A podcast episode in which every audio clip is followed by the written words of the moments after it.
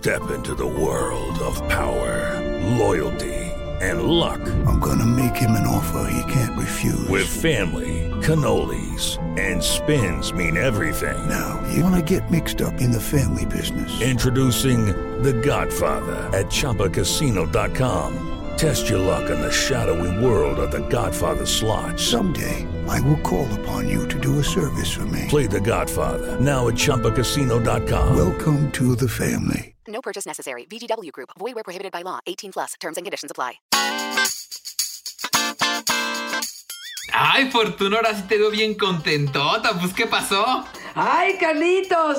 Porto, una vagina feliz. Ay, a ver, enseña. ¡Ay, gatito, no te voy a enseñar! Pero sí, hoy vamos a hablar de cómo ser una vagina feliz. Las cuestiones de higiene, de placer, de cuidado. Muy atentas, corazones. ¡Comenzamos!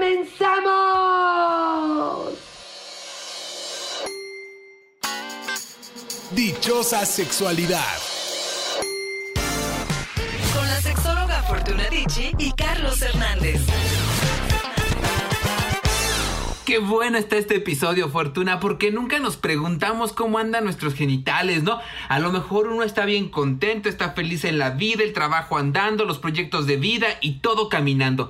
Pero ¿y cómo andan nuestros genitales? ¿Están sanos? ¿Están limpios? ¿Hace cuánto que no los llevamos al médico? ¿Hace cuánto que no les damos un apapacho, nos miramos al espejo y decimos qué chulada me cargo? ¡Ay, Carlitos!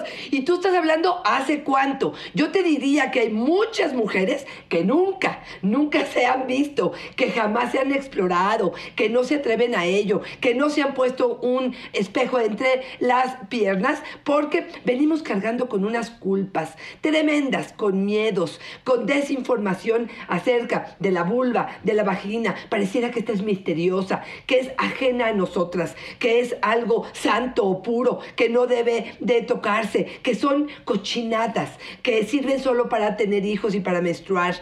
Muchas que sí se atreven, que se observan, que comparan sus vulvas con las de las películas pornográficas y al ver que no son tersas, rosadas y hasta maquilladas como las que tienen en la pornografía, sienten que las suyas son deformes, tienen un labio más largo que otro, etcétera. Carlos, creo que este podcast creo que es importantísimo este tema para poder realmente hablar de lo que tenemos entre las piernas, reconciliarnos con ello, como tú dices, en, en, principio a lo mejor desde reconocerla o conocerla para poder entender que son sanas, que son parte de mi cuerpo y que en la medida en la que la acepte, la vea bella, la cuide, la proteja y la conozca, es que este placer y esta salud de esta vulva y de esta vagina podrán estar conmigo por muchos años más. Y es que te escucho y me quedo pensando, Fortuna, que a veces resulta que conocemos la vagina y el pene del todo el mundo menos el de nosotros, ¿no? Híjole. Vemos el que, el que encontramos en los cambiadores, en los vestidores, el que encontramos en la pornografía,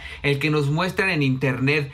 Pero resulta que hemos visto todos y lo hemos comparado idealmente con todos el nuestro, pero en realidad si nos ponemos a pensar, como tú bien dices, Fortuna, nunca hemos reparado en decir, a ver, ¿cómo está? Si, si, si retraigo el prepucio, oye, y, y, llega un momento en que llegan contigo y te dicen, oye, alrededor del pene tengo como unas perlitas, ¿será natural o ya pesqué una infección, no? Claro, claro, claro, es balanitis o es simplemente grasita que hay por ahí. Sí, sí creo, Carlos, que hay mucho desconocimiento al respecto y eh, tendemos como sociedad, y no sé por qué, no sé si tiene que ver con este eh, miedo o este velo que le hemos hecho a, a, la sexualidad en general, pero chistes machistas, burlas con respecto al olor de la vagina, a todo esto nos provoca mucha inseguridad a las mujeres y probablemente un freno que le ponemos a el placer, ¿no? Porque difícilmente una cosa que te da asco o que la miras con recelo puede provocarte tanto placer, Carlos.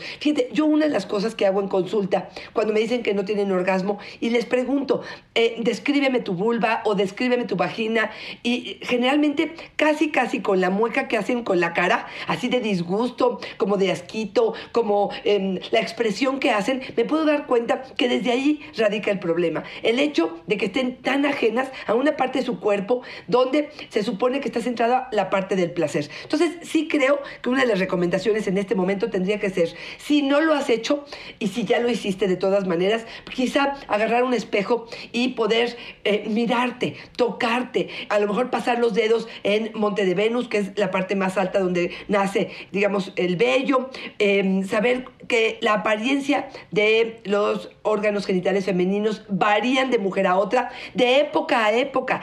Entender, por ejemplo, que nacemos más rositas o más eh, blanquito y que esto va a eh, tornarse más oscuro por muchos motivos que claro que te voy a contar em, en un ratito más, pero que esta oscuridad es parte natural de esa vulva y que tendríamos que verla como tal, como algo natural del proceso, ya sea de envejecimiento o de crecimiento de nuestro cuerpo. Wow, qué buena. se me ocurre una pregunta para hoy a propósito de lo que nos comentas, Fortuna. Preguntarnos por qué no me gustan mis genitales, pero de fondo. No ponerle solamente porque están grandes, porque están cortos, porque. ¿Por qué no? ¿Por qué me avergüenzan? ¿Por qué nunca me he atrevido a verlo? ¿Será porque es algo que aprendí en algún lugar y nunca me lo he cuestionado? Tal vez iría por ahí, Fortuna. Y tiene mucho que ver con lo que nos dice Chimpa. Para una vagina feliz, nada como escucharla llevarla al médico. Y tiene mucho que ver porque cómo les cuesta a mujeres y hombres llevar su vagina o su pene o su vulva para que las vea el médico y exponerla, ¿no, Fortuna? Totalmente de acuerdo. Hombres celosos que impiden que sus mujeres eh, vayan a sacarse el Papa Nicolau y mujeres que de verdad les cuesta trabajo em, llegar al médico una vez al año. Y esta es una de las grandes recomendaciones del día de hoy. Y es de verdad, si queremos vivir por mucho tiempo y si queremos tenerla sana, si tenemos a partir de nuestra primera relación sexual hasta el momento en que ya no podamos más con nuestro cuerpo, ir o visitar al médico una vez al año para sacarnos nuestra papá Nicolau. Hay mujeres que me dicen, es que yo ya por la edad, o es que ya enviudé hace cinco años, o es que hace cinco años que no tengo pareja. Esto no es una excusa. Ojo, recuerden que parte del desarrollo de ciertas enfermedades, de ciertas infecciones, requiere de muchos años. Y entonces es probable que tengas un virus de papiloma, que te hayas contagiado hace 10 años, hace 15 años y que no haya aparecido. Y estas lesiones empiezan a aparecer de nuevo, a lo mejor 10 años después, aunque ya no tengas pareja. Y esto es importantísimo también conocernos físicamente, Carlos, porque ¿cómo voy a detectar un lunar, un granito, un vello enterrado? ¿Cómo voy a diferenciar con una lesión, con una... Em, cualquier cosa que aparezca ahí, si yo no conozco y no sé cómo es de forma natural, con constante, común, entonces no voy a detectar si algo no anda bien. Claro, y si no te conoces, pues entonces ahí puede, ahí puede surgir el reino fungi completo y tú ni cuenta te das y dices, el día que volteas a ver te dices, ah, pues eso es normal, siempre he estado ahí, ¿no? Pues era un champiñón. Oye, Fortuna, Cristal nos dice, y escucha esta que ya nada más de leerla ya me ardió. Yo la lavo muy bien, meto jabón hasta el fondo para que no huela pescado. Eso es mantenerla feliz. Madre de mi vida, ay corazón, di que no te ha dado una gran infección y esto yo lo pongo en tela de juicio. ¿Por qué? Porque, ojo con esto, el pH de la vagina tiene una acidez específica y además y estoy hablando que el pH es todo lo que hay dentro de la vagina, como lo que protege, digamos, a nuestra vagina, lo que está de forma natural ahí. Y hay soldaditos que están constantemente atacando a los virus, a las bacterias e incluso a los hongos. El hecho que tú te metas un, em, una lavativa, que te metas el jabón hasta adentro, como tú lo expresas, lo que estás haciendo es probablemente te estás llevando lo malo, pero también lo bueno. Entonces, no dudo que en cualquier momento tengas una infección o empieces a tener sequedad de forma realmente importante. Entonces yo les diría, si se quieren tener una buena higiene,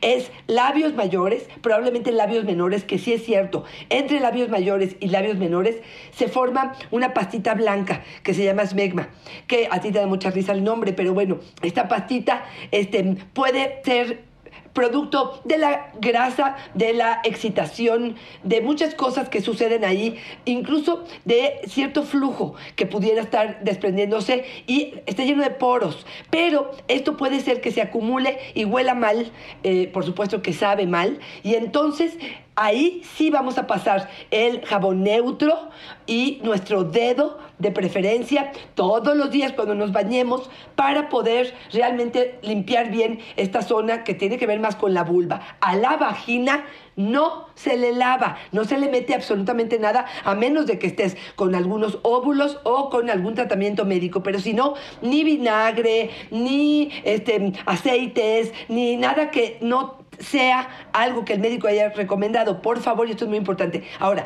voy a aprovechar esto que acabas de decir, Carlos, para poder decirles algunas recomendaciones básicas de higiene. Y aquí les diría, recuerden, por favor, no dormir con tampones. Esto no es sano para esa vagina. No es recomendable tampoco usar toallas las em, perfumadas es de, de, preferencia que no tengan ningún tipo de olor es importante que si vamos a tener o vamos a usar la copa menstrual tengamos mucha mucha higiene es importante entender también que tenemos que evitar los protectores diarios. Necesitamos que esa vagina respire. Por lo tanto, por favor, en ese sentido tengan mucho cuidado.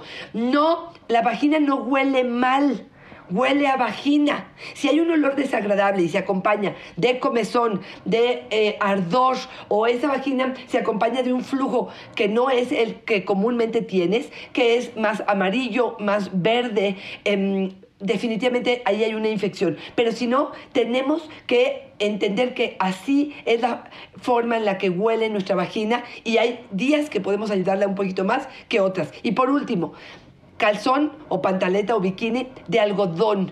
No se pongan de licra. Muchas veces la licra hace que sudemos más y eso intensifica los olores y puede provocar también más infecciones. Ay, Fortuna, acabas de dar el decálogo del calzón. Oye, a mí me encanta pensar y como máxima de este episodio, a la vagina no se le lava, se le alaba. ¿Cómo no? Con mucho gusto. me encanta, me encanta, me encanta. Estoy totalmente de acuerdo. Oye, contigo. Lorena nos dice que una vagina feliz es aquella que no permite invitados indeseables. Yo decido quién entra, nos dice. Ay, me encanta. Y si además entra con condón, sí. me parece que sería maravilloso. Y fíjate que aquí también estoy de acuerdo con eh, incluso hasta los dedos, Carlos. Cuando de pronto estamos en este juego erótico y venimos de los tacos y comimos los tacos de, de, carnitas en, en, en, la calle y está con la cebolla y con el perejil y con la salsa. Y, y de verdad, de pronto no nos damos cuenta eh, la importancia que tiene que nuestros dedos estén limpios, pero también las uñas, Carlos. Me da muchísima pena decírtelo, pero pero también de pronto se acumula, eh, pues, ¿qué te digo? Pues mugre, yo te diría, dentro de la uña y ahí van metiendo sus dedotes hacia adentro. Yo sí les diría, tengan precaución en qué se están metiendo dentro de la vagina, porque bueno, pues sí es delicada. Y lo mismo te diría en a la hora que vamos a hacer sexo oral. Si es que va a ser una lengua la que va a introducirse dentro de esta vagina, también les diría, acuérdense que la boca tiene muchísimas bacterias. Entonces también tenemos que eh, procurar si es que podemos usar el Delta Dam, este protector eh, de látex que venden en cualquier sex shop para poder hacer sexo oral. También sería quizá una buena recomendación. Oye, Fortuna, y ahora que decían esto de cuidar lo que nos metemos en la vagina, oye, qué importante, ¿no? Incluso hasta en los juguetes sexuales, porque a veces venden unos de procedencia dudosa, en los cuales el material es terrible y parece uno que parece que uno está metiendo el luchador este que le compran a los niños en el tianguis de lo tieso que está, ¿no? O sea, mucho cuidado con lo que uno introduce en esas zonas. Nos dice, por ejemplo, Constanza, mi vagina es feliz con el succionador de clítoris, hasta llora de placer. ¡Ay, cachita! Me da mucho, mucho gusto que le llore de placer. No sabemos si es el squirt, si es la eyaculación o si es una simple eh, humedad de su vagina que está felichana de lo que está viviendo y que está disfrutando. Este, qué maravilla, síguelo haciendo. Esto es parte natural y estos desprendimientos de agua, y así lo quiero decir, ya sea de las eh, glándulas o de la uretra o de la vagina, son expresiones naturales de nuestro cuerpo a partir del placer que estamos viviendo. Así es que aceptarla como tal me parece maravilloso y que los hombres se cultiven en eso también, ¿no? Que sepan que cualquier eh, fluido o líquido que sale eh, es natural y es una expresión de nuestro cuerpo. Oye, Fortuna, escucha esta por favor que nos comparte Gaby. Muchas gracias por abrirnos su corazón. Nunca he sentido mi vagina feliz. Cuando voy a tener sexo me entran culpas, se me van las ganas y termino con mucho dolor en la penetración. Ay, ay, ay, qué lástima, qué, qué difícil situación. Em, yo te invitaría definitivamente a trabajar con lo que traes. Estas culpas muchas veces tienen que ver con la forma en que fuimos criadas, que fuimos educadas, las creencias que tenemos al respecto, esta parte religiosa o esta mamá que nos habla eh, en nuestra cabeza cada vez que tenemos em, intimidad. Yo creo que como mujeres maduras que somos, porque así, así lo veo, tenemos que trabajar con ello. Es una responsabilidad y es un derecho el poder decir voy a gozar de esta experiencia. Déjenme nomás decirles algo del final de eh, su testimonio y es decir, cada vez que tengo una penetración me duele. El dolor no es algo natural en el sexo. No es algo a menos de que me estés dando una nalgueada y yo estoy feliz con ello, ¿eh? Pero fuera de eso, sí les diría, cualquier dolor que aparezca, tanto en ellos como en ellas, a la hora de tener un coito, no nos está hablando de algo sano en nuestro cuerpo Habrá que investigar de qué se trata. Y este sería una, ahora sí que, un foco rojo que nos eh, estuviera diciendo algo hay que hacer con esta mujer. Oye, Fortuna, y me gusta mucho eso porque es uno de los mitos que nos han dicho, ¿no? Que tiene que doler, que la primera vez duele, que en algunos momentos duele, ¿no? Si duele algo estamos haciendo mal. Carisma nos dice, mantengo mi vagina feliz con una buena masturbada. Tengo cinco años sin pareja y a veces tardo meses en encuentro sexual con hombres. Ya hasta me agarré cariño, nos dice. me encanta, me encanta. Mira, yo creo que definitivamente la masturbación es parte importantísima de la... Em, pues de conocernos, de saber qué nos gusta, de saber qué necesitamos. Hay mujeres incluso que me dicen, a veces tengo mejores experiencias conmigo a solas que con una pareja. Yo creo que esto tiene que ver con tiempo, con confianza. Em, y fíjate que hay un estudio científico que me pareció interesante el compartirles que el orgasmo a solas se califica como intenso. El orgasmo en pareja se califica como satisfactorio.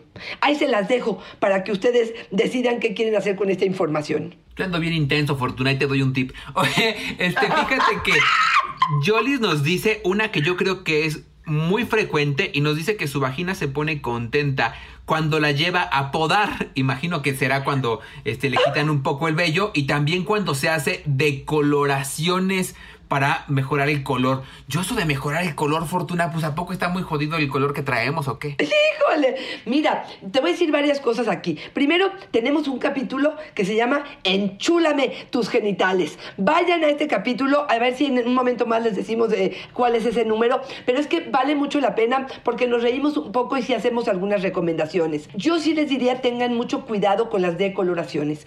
Em, ¿Por qué? Porque es un área sumamente sensible, porque tenemos orificios como la vagina, como la uretra, como las glándulas o la digamos, la salida de ciertas glándulas que pueden ser delicadas para poder em, abusar de ellas y alguno de estos químicos pudiera realmente entrar en contacto con ello y provocar alguna infección. Yo a las decoloraciones no le entro, pero a la podada, claro que sí, Carlitos. Miren, hay alternativas, está el láser, está la posibilidad de hacerlo con rastrillo, em, pero bueno, aquí sí me gustaría decirte algo de los colores, Carlos, y es es decir, eh, nacemos como blanquitas o rositas. Y yo digo que la gente que dibuja las vulvas se quedan con esa imagen. Jamás han visto una vulva de una mujer adulta que no sea en una película pornográfica para hacer sus diseños. Tendrían que hacerlo. Yo creo que estarían obligados a ello, porque de verdad están totalmente ajenos a lo que nosotros traemos entre las piernas. Pero una mujer que ha tenido partos, que tiene hormonas,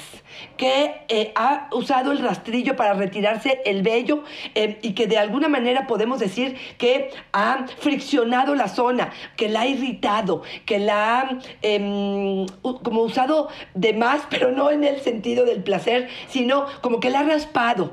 Además, te cuento algo, Carlos. La menstruación que tenemos, a lo mejor, ¿qué quieres? 30 años de menstruación. Durante cada mes, esta menstruación, esta sangre, entra en contacto con nuestra vulva y con nuestra zona eh, vaginal, digamos, de alguna manera. Y eh, obviamente la sangre tiene hierro y el hierro pinta. Y entonces muchas veces se va oscureciendo la zona, además de los partos y de la edad. Todo esto va haciendo que la vulva y la vagina se vaya tornando de un color más oscuro. Y aquí entra una parte en la que yo me peleo mucho, Carlos. Y es decir, pareciera que tiene que ser blanca, joven y lisita para que sea bonita. Y uno dice, carajo, si tú te la quieres blanquear porque a ti te gusta más o porque te sientes más a gusto o porque yo te diría, prefiero que elimines la creencia a que realmente te vayas a hacer un proceso quirúrgico. Eh, sí sé que hay láser, sé que hay peeling, sé que hay em, cremas que ayudan justamente a blanquear, pero yo digo, ¿de verdad? Entonces ahora resulta que nos tenemos que blanquear todo, porque incluso los pezones. Y uno dice, bueno, pues si así lo tengo de color, ¿cuál es el problema, Carlos? Oye, Fortuna, la otra vez estaba viendo yo en uno de estos canales de YouTube cómo es que hacen el blanqueamiento anal. Oye, también se blanquean el ano. Yo Sí. cuando vi eso decía, nunca me había preguntado yo de qué color tengo el ano, pero, no, o sea... Sé, ¿no? Pero no, me lo había explorado, pero así como ponerme a pensar, oh, qué prieto tengo el ano, la verdad es que jamás lo había pensado. A veces creo que le buscamos 20 patas al gato y que nos ponemos piquis en cosas que de verdad a veces podrían ser no tan relevantes como otras que dejamos pasar por estar pensando en el color del ano, ¿no? A ver, Carlos, yo quiero serte súper honesta. Yo sí he escuchado a mujeres preocupadas por el color de su ano. Yo no sé si esto viene por una cuestión personal o si lo hemos leído en los medios donde pensamos que esos hombres no les va a gustar o van a rechazar o honestamente esos hombres nos los han dicho. Tú de verdad, de verdad, no te importa el color del ano. No, nada. honestamente. No, te no, honestamente nada, nada, nada. O sea, la verdad es que no pienso yo nunca en, incluso en una práctica sexual, no Sí, sí. pienso en que el otro esté creyendo, oye, ¿de qué color ten Ay, qué prito tiene el ano, no se me antoja penetrar o, o lo que sea. ¿no? No se me antoja, o sea, no, no lo pienso. Y, y creo que a lo mejor podría ser incluso un exceso que nos pondría en riesgo. Yo veía ahí que había incluso riesgos de dermatitis significativas por este aclaramiento, porque la piel del ano es una piel que no está expuesta a, ningún, a, a ninguna luz y entonces puede ser mucho más sensible al contacto con estos químicos con lo que lo hacen. La verdad que creo que es un riesgo, de verdad tendría que importarnos muchísimo para atrevernos a poner en riesgo nuestra salud, ¿no? ¿O qué? Pero mira, importarme mu- muchísimo quizá es nada más darle gusto a mi pareja, Carlos. O sea, a lo mejor a mí no me importa, pues yo ni me la veo. O sea, estoy pensando, el ano, pues solamente que me acomode en el espejo con las patas para arriba. Pero si no, me parece que no es algo que yo voy a ver. Pero si mi pareja, y yo te lo digo súper honestamente, me dice, híjole, como que se volvió medio negrito, e- este, y híjole, me encantaría que te blanquearas, no estoy tan segura que no lo haría, Carlos. Y, y bueno, estoy siendo súper honesta, ¿eh? Pero bueno, este, es parte de, de lo que la sociedad nos ha impactado y la forma en la que parece que nos estamos defendiendo. Ya nomás para cerrar este fortuna, entonces pues a lo mejor lo que habrá que blanquear es la cabeza del otro para que no te esté diciendo esas cosas tan horribles. O sea, Me encanta, pues este me encanta. está bien chido. Y el segundo es un caso para Jaime Maussan. ¿Por qué el ano está tan moreno si no le da el sol? Ahí te encargo, Jaime Maussan. Oye, Patuca nos dice nada para tener una vagina feliz como dejar entrar invitados de más de 15 centímetros. Es una entrada VIP. ¡Ay, qué barbaridad! ¡Qué barbaridad! A ver, fórmense de este lado los que midan más de 15 centímetros. Los otros, Exacto. váyanse a su casa, no son bienvenidos. ¿Tú crees que de verdad un buen amante eh, realmente se mide a partir de los centímetros que tiene, Carlos? No, la verdad es que no, porque hay unos que se cargan un animalón y no saben ni qué hacer con eso que traen entre las ¡Ay, piernas. sí! ¡Presumido! Pero la verdad es que yo creo que no, ¿eh? ya en serio yo creo que no, yo creo que... Y además ni siquiera es entre nuestros promedios, ¿no, Fortuna? Entonces, si dejas entrar solamente a los demás de 15, déjame decirte que muy probablemente tengas pocos invitados. Exactamente, me encantó tu propuesta. Oye, ¿y qué pasa con estos aires vaginales, Carlos? ¿Qué pasa cuando nos preguntan, es que en ciertas posiciones me es muy incómodo porque mi vagina lo que hace es pareciera que quejarse? Y yo te diría que tu vagina lo que te está diciendo es, por favor, haz los ejercicios de quejel. Mira, una vagina tiene una fuerza, digamos, eh, a lo largo de nuestra vida, pero hay muchas cosas que pueden hacer que esta fuerza se vaya perdiendo. Desde la cantidad de partos, una mala postura, em, poca fuerza en esta vagina, pocos ejercicios que hayamos hecho. Em, aquí, por ejemplo, quitar este mito de si fuiste promiscua o si te has metido con muchos, de 15, de 10 y de 12, y no importa de cuántos. Pero si has tenido una vida sexual activa, entonces por eso está flácida tu vagina. Esto es una mitotote, es una mentira tremenda. También tiene que ver con genética. ¿sí? Em, así nacemos y hay cosas que cuestan mucho más trabajo sostener. Y lo que sucede es que en ciertas posiciones el ángulo de la penetración va a hacer que junto con el pene entre un poco de aire. Y por eso es que suena o por eso es que hay un aire vaginal. Simplemente cambien de posición, ríete y haz un momento simpático con tu pareja. Y definitivamente sí te recomiendo hacer eh, ejercicios de quejel y trabajar un poco con tu piso pélvico, porque ojo, la vagina no se trabaja sola. El piso pélvico y todo el cinturón pélvico tiene que ver también con abdomen, todo lo que está abajo de nuestro ombligo, Carlos. Porque si solamente trabajamos el piso pélvico, es solamente el sostén de abajo. Pero realmente esto tiene que ver con abdomen, tiene que ver con diafragma, tiene que ver incluso con algas. Mientras más fortalecida tengas toda el área, mucho más sana tendrás esa vagina. Ay, perdón, Fortuna, me quedé pensando en lo del ano. No, no es cierto.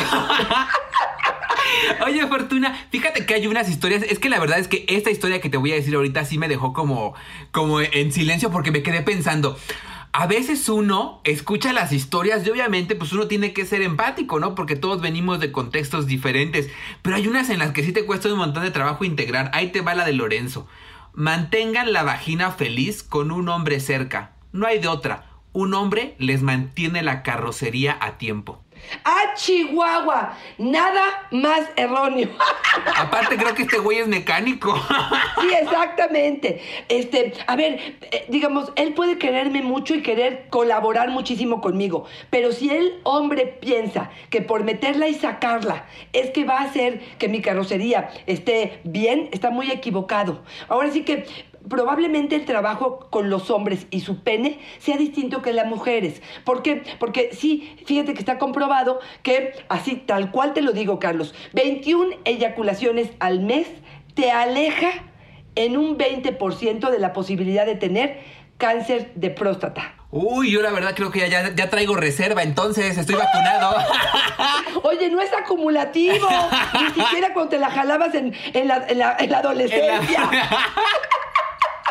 No, no es acumulativo, pero espérame, aquí sí te diría, no porque una vagina em, em, se utilice, digamos, para una penetración, para eso le meto también un dildo o le meto un vibrador o simplemente le meto los tampones. No es una cuestión simplemente de meter y sacar, es de ejercitar, es de disfrutar, es de contraer. Si esa vagina, además de ser penetrada, es también tiene orgasmo, entonces el trabajo sí está bien hecho. Entonces a lo mejor lo que hay que decirle a este hombre es, súbele o aumentale a tu propuesta de que la carrocería está bien, trabajada, siempre y cuando esa vagina se trabaje, pero se trabaje con placer y satisfacción. Ay, lo de la... lo- a mí, mis chicles, lo de la carrocería me No parece gustó. súper corrientote Sí, y falto sí. de información para decirle a las partes del cuerpo por su nombre. Y la segunda es qué ego tan grande tenemos los hombres para decir que el pene lo soluciona todo, de verdad. Y también qué costal tan grande nos cargamos, porque después el pene no funciona y nos sentimos que nos morimos y que ya no funcionamos.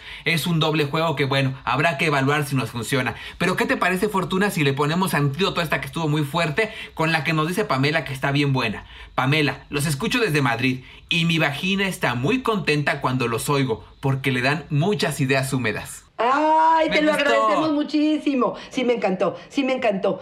Sí me encantó, me gustó el pensar que estamos trabajando para hacer una vagina feliz. Pero esa vagina feliz es porque su dueña está abierta a experimentar, a escuchar, a abrirse, a que tengan una sonrisa en la boca cada vez que nos escuchan porque es parte de lo que tenemos de intención, ¿o no, Carlos? Que pongan una sonrisa entre las piernas, como no Fortuna.